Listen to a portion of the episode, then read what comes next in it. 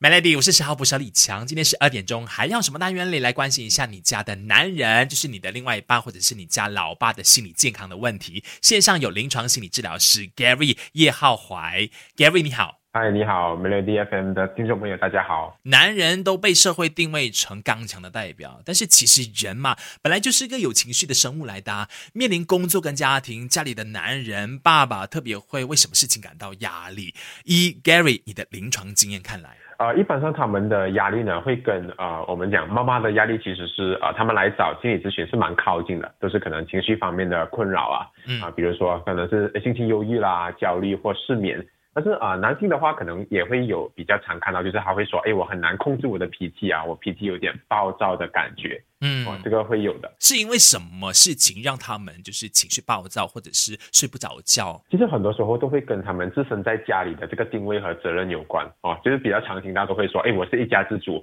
啊，因为这个疫情啊，我很担心我不能承担这里的负担。哎，万一我不能好起来怎么办？我孩子怎么办？我的伴侣怎么办？或者说我是老板的话，哎，我我的生意不好了，我能照顾我的员工吗？啊，都是这些比较普遍的一些困扰，经济压力跟责任的问题。对对对，是的。OK，那其实你看到的是会不会常常有爸爸，就是男人愿意走进你的这个治疗室你呢？其实啊会有的，但是如果说比例来说啊，比例来说，的确男人来进行治疗的比例真的是会比较少数啊。如果个人的经验，这几年可能是一百八千，可能有二十八千是男人吧，二三十八千的这个情况。OK，而。他们来都会有一个现象，就是可能都会啊太太陪伴一起来，他们都会说，哎，我能太太能参与这个咨询嘛？这个都是比较普遍的一个现象。嗯嗯嗯，为什么男人会比较难会去面对自己的情绪问题？我们下一段聊更多一些。守着 Melody，Melody，我是十号博士李强，线上继续有临床心理治疗师 Gary 叶浩怀。嗨，你好，大家好。上一节我们聊到说，哦，男人好像不太愿意就是主动去见这个治疗师哈，主要是因为受到传统观念的影响嘛，就是。是有那种男儿有泪不轻弹呐，那我就很爱面子啊，还是必须就是要在人前表现很刚强那一面，是这个原因吗？呃，其实这个跟这个传统观念的确有一定的关系的。比如说我小时候啊，我自己哭的时候，家里的亲戚都会说，哎，男人流血不流泪，你不许哭。嗯，或者说我很生气的时候，他们也会说，哎，一点点就生气，长大了还得了。其实如果在这样的一个观念之下，我们如果小时候会觉得抒发情绪是错的话。像长大的时候，如果我们遇到这些情绪，可能我们会比较难踏出那一步，去说出自己的感受。明白。所以像刚上集有提到说，很多情况是老婆陪着老公一起来的。如果是身边有这个支持的推动力，是不是就比较容易让他们愿意走出心里比较尴尬的那一步？啊，的确，因为我们讲传统观念是一个因素，但是不是唯一的因素，也会看哎家庭其他人啊，或者是说我们日后碰到的伴侣或朋友都有影响的。所以我比较普遍看到就是个案来自一个传统观念的家庭，但是太太啊是很鼓励的，鼓励他抒发情绪，所以有这个支持，他们更愿意来这个心理咨询。或者说，是不是可以请 Gary 你也特别精神谈话一下？男人只是哭吧，不是罪，那应该要求他们就是愿意去面对自己了。嗯，在在这边可能我要分享啊，就是一个想法，就是我们所谓罪啊，或者事情的对错，其实只是来自于我们的，通常是来自于我们的行为，而并非我们的情绪。就比如说，哎，你对于这个事情感到生气啊，你生气是没有错的。那如果你生气打人，哎，这个打人的行为可能有错。是，所以可能首先你要告诉自己是你的感受，你的情绪啊，没有对错啊，这就是你的感受啊。所以啊，我都想跟男人说啊，这是你的感受，没有人有权利否认你的感受，所以也不能因为你哭而定你的罪的。嗯嗯，那等下聊更多一点的是，我们知道说，哎，好像一般的既定印象说，女生的那个宣泄压力的方法啊是很明确的。那我们想聊一下说，其实男人一般都是透过什么方式是更容易可以达到那个宣泄的效果的？守着 Melody，Melody，我是十号捕手李强。今天十二点钟还要什么单元来关心一下你家男人，就是你的另外一半或者是你家老爸的情绪问题、心理健康的问题。线上我们有临床心理治疗师 Gary 叶浩怀。Hello，大家好。情绪的宣泄管道哈，不外乎就是大哭出来嘛。可能这个是好像我们一般的既定印象，说女生比较呃愿意这样的表现自己。那男人其实除了用哭的方式。来表达他心中的不快之外，其实看到更有效的方法是什么？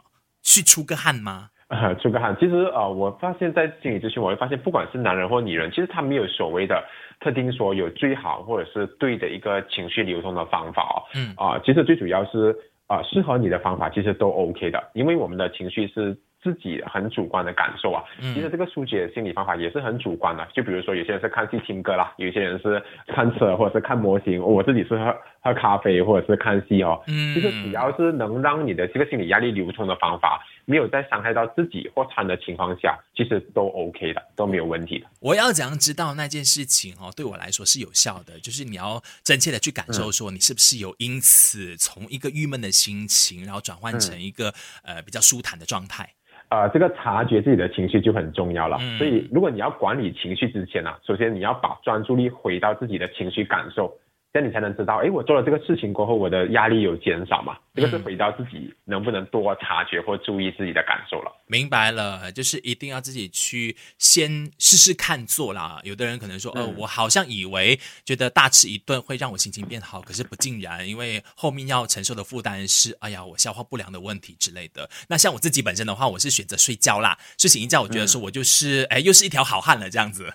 是 OK，所以大家可以诶依据 Gary 的建议哈，去察觉一下自己的需要了哈。等下继续聊更多。守着 Melody，Melody，我是十号博士李强，线上我们有临床心理治疗师 Gary 叶浩怀。Hello，大家好。刚刚上节提到的是诶因人而异，如果你觉得那个方法是适合你，可以用来呃释放心理压力的话，那就 Go ahead。可是有些方法还是不被鼓励的，比如说借酒浇愁。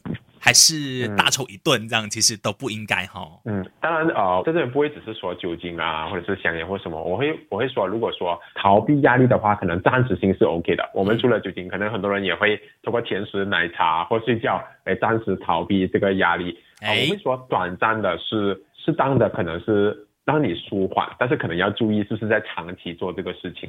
嗯嗯，那他长期下来做这些事情，就没有去面对到问题，那后遗症肯定问题解决不了。嗯，因为因为很多时候，比如说，偶尔我们借酒消愁，对吗？如果你的压力来自于工作或人事之间的问题啊，你借酒消愁，可能愁就暂时没有了，但是酒精无法帮助你沟通工作或人事的问题。嗯嗯，哦，这样的话长期下去，可能我们依然还是会有这个压力的感受，可能就会卡在这个循环当中。是的，是的。然后先赔了健康之后，问题又没有解决，这样子哈。对对。那下来其实应该什么情况底下是可以断定界定说我就是自己横得不到的了，我应该找别人来介入了，就要请就像 Gary 你们这些临床心理治疗师来帮忙了。其中一个点可能可以看待这个情绪它有没有持续的影响你了，因为在生活上难免会有压力嘛，比如说我们会感到忧郁啊、焦虑啊，这个是很正常的。但是如果你发现这个情绪已经不在你的控制范围了，可能甚至影响你每一天超过两个星期，甚至是一个月了，这个是要注意的其中一个点。而第二个点，可能你要注意你生活上的功能有没有受到影响了，比如说你的情绪有没有让你无法好好工作，或者是说你已经到无法驾车或打理自己，甚至是无法好好入眠。所以如果生活作息或功能受到影响啊，有这些讯号了啊，都可以考虑咨询啊这个心理健康的专家。清楚了，今天非常感谢 Gary 跟我们分享那么多。